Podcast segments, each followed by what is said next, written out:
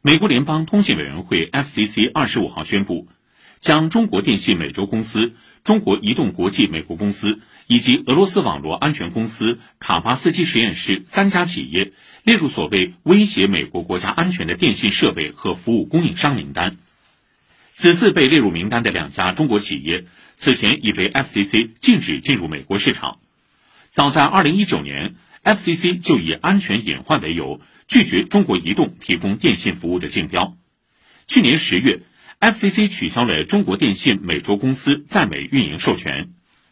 去年三月，华为、中兴、海能达、海康威视、大华五家企业被列入该清单，